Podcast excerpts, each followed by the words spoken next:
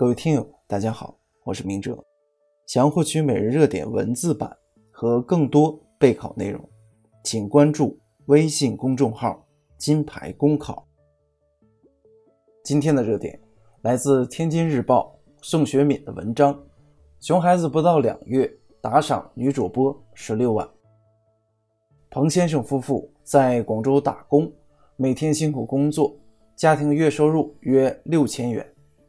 十四岁的儿子小鹏在暑假期间常看网络直播，并用妈妈的手机疯狂打赏女主播十六万元。直播平台公司称，在国庆之后会和彭家商量联系事情的解决方案。网络直播兴起，各种奇葩打赏层出不穷，出手阔绰的粉丝动辄打赏几万或者几十万元，甚至还有人。为求和女主播见个面而利用职权挪用公款，而熊孩子动用父母血汗钱打赏主播的纠纷也频频见诸报道。小鹏只是最近的一个，一时兴起就打赏，且走火入魔的积累成巨款，这种心态所谓何来？小鹏说，打赏之后，主播会说么么哒，自己有种存在感。打赏的越多，信心越爆棚，虚荣蒙蔽了心智，这是病，得治啊！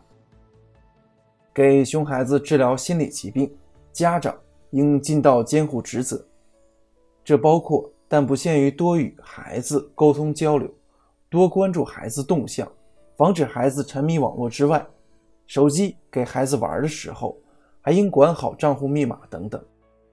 熊孩子有病，家长吃药。但该吃药的不只是家长，主播们诱导打赏的行为，特别是直播平台对未成年人身份疏于审核，难辞其咎。也许是在长时间的交涉中，让其见识了这方面的漏洞。小鹏的父亲说：“我衷心恳请各大直播平台完善视频实名登记、人脸识别，不能用 QQ、微信直接登录直播等游戏平台。”以免伤害到其他未成年人，这个显而易见的漏洞，难道平台会不清楚？恐怕不是不清楚，而是在装瞎。平台想要多赚钱，就会容忍甚至默许主播们打擦边球，索性连基本的身份审核也懒得去做了。对装瞎的平台，有关方面必须加大监管惩戒力度。网络直播平台设置打赏功能。本身无可厚非，但平台应尽审核责任。对未成年人因网络直播巨额打赏引发的纠纷，因为未成年人并不具备完全民事行为责任。当打赏金额与其行为能力不匹配，或盗用监护人财产进行打赏时，监护人可要求受益方返还。平台公司称会和彭家联系商量事情的解决方案。能返还多少呢？静待结果吧。